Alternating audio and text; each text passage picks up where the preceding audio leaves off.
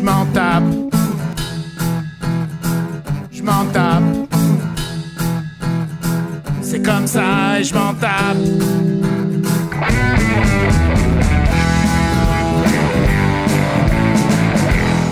Bonjour à toutes et à tous et bienvenue pour la chronique Je m'en tape, une émission dédiée à la découverte du développement personnel pour créer une vie qui vous ressemble en développant vos savoir-être.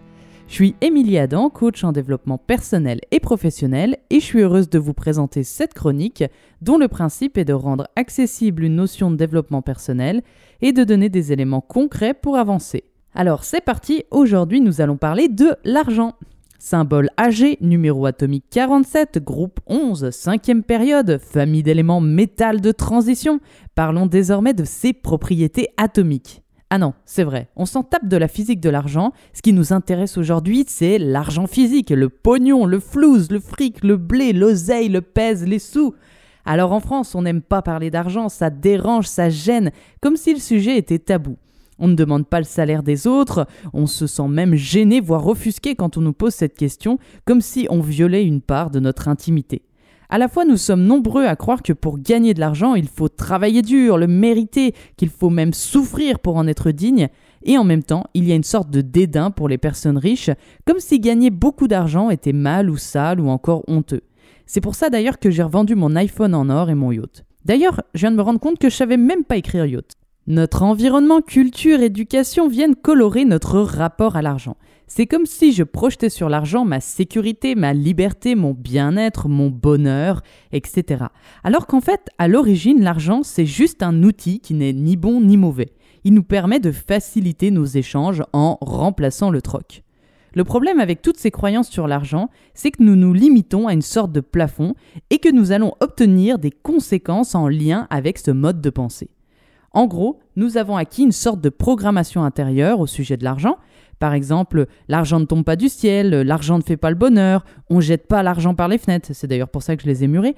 Il faut travailler dur pour mériter mon salaire, je ne peux pas gagner plus que le SMIC à cause de mon niveau d'études, etc. Une croyance, c'est une affirmation que l'on considère être une vérité alors qu'il n'y a pas de fondement scientifique. Et ces phrases vont colorer notre réalité. C'est un peu comme si mes lunettes ne me montraient que ce que j'ai décidé de voir.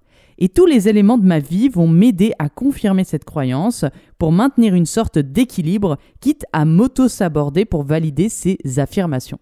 Concrètement, au quotidien, cela peut engendrer des conséquences. Par exemple, je suis toujours à découvert. Ou alors j'ai peur de manquer parce que je n'ai plus que 999 999 euros sur mon compte. Et je rigole pas, ça existe. Je n'arrive pas à me faire rémunérer à ma juste valeur, mais en même temps, je suis une femme, c'est normal que je sois sous-payée. Je ne dépense pas d'argent pour me faire plaisir. Euh, on me doit de l'argent et j'ose pas le réclamer. Ah, et au fait, Laura, si tu écoutes cette chronique, tu me dois toujours 3 euros. J'ai du mal à accepter des dons et les cadeaux. Je refuse tout soutien financier. Je suis toujours à zéro malgré mes efforts pour économiser. Si vous souhaitez modifier votre comportement face à l'argent, je peux vous donner quelques pistes pour débuter un travail sur vous. La première étape est de prendre conscience de votre rapport à l'argent. Posez-vous les questions suivantes. Quelles sont mes pensées et mes comportements en lien avec l'argent? Les chiffres, le budget? Est-ce que je suis plutôt cigale ou fourmi? Est-ce que je ressens du stress quand je pense à mes factures De la frustration quand je pense à mon salaire? Est-ce que j'ai peur de manquer? Est-ce que j'ai beaucoup d'économies? Est-ce que j'ai bien fermé ma voiture à clé? Euh, Non, ça, ça n'a rien à voir. Pour vous aider, demandez à vos amis ce qu'ils perçoivent de vous en lien avec l'argent. Ensuite, la deuxième étape est de déterminer dans quel état d'esprit vous avez grandi vis-à-vis de l'argent et quel événement vous avez vécu en lien avec ce sujet. Pour cela, l'idéal est de réfléchir à l'attitude de vos parents face à l'argent. Est-ce qu'on parlait facilement d'argent?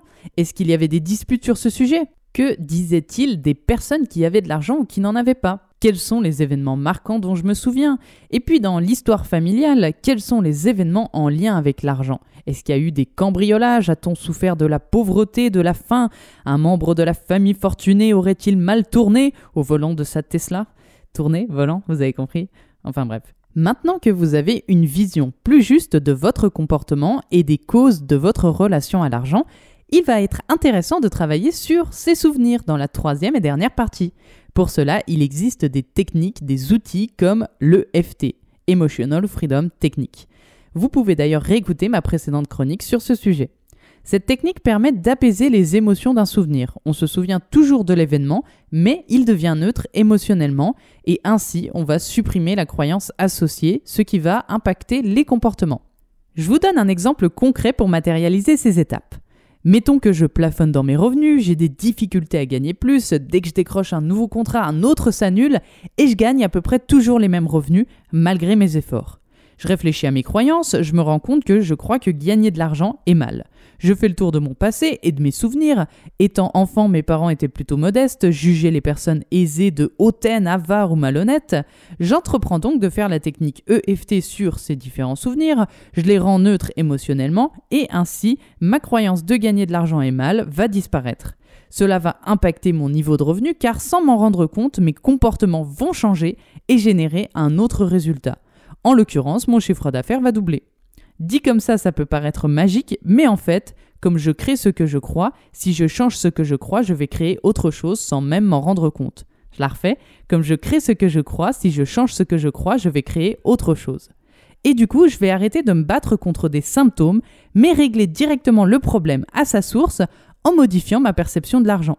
Je vous invite à réécouter ma chronique sur le sujet des croyances pour bien comprendre ce mécanisme. Je vous laisse réécouter les deux chroniques que j'ai citées et répondre à toutes ces questions. Si vous souhaitez aller plus loin dans votre réflexion, vous pouvez lire le livre Ce que l'argent dit de vous de Christian Junod. Et on se retrouve très vite pour une prochaine chronique Je m'en tape. Je m'en tape. Je m'en tape. C'est comme ça je m'en tape.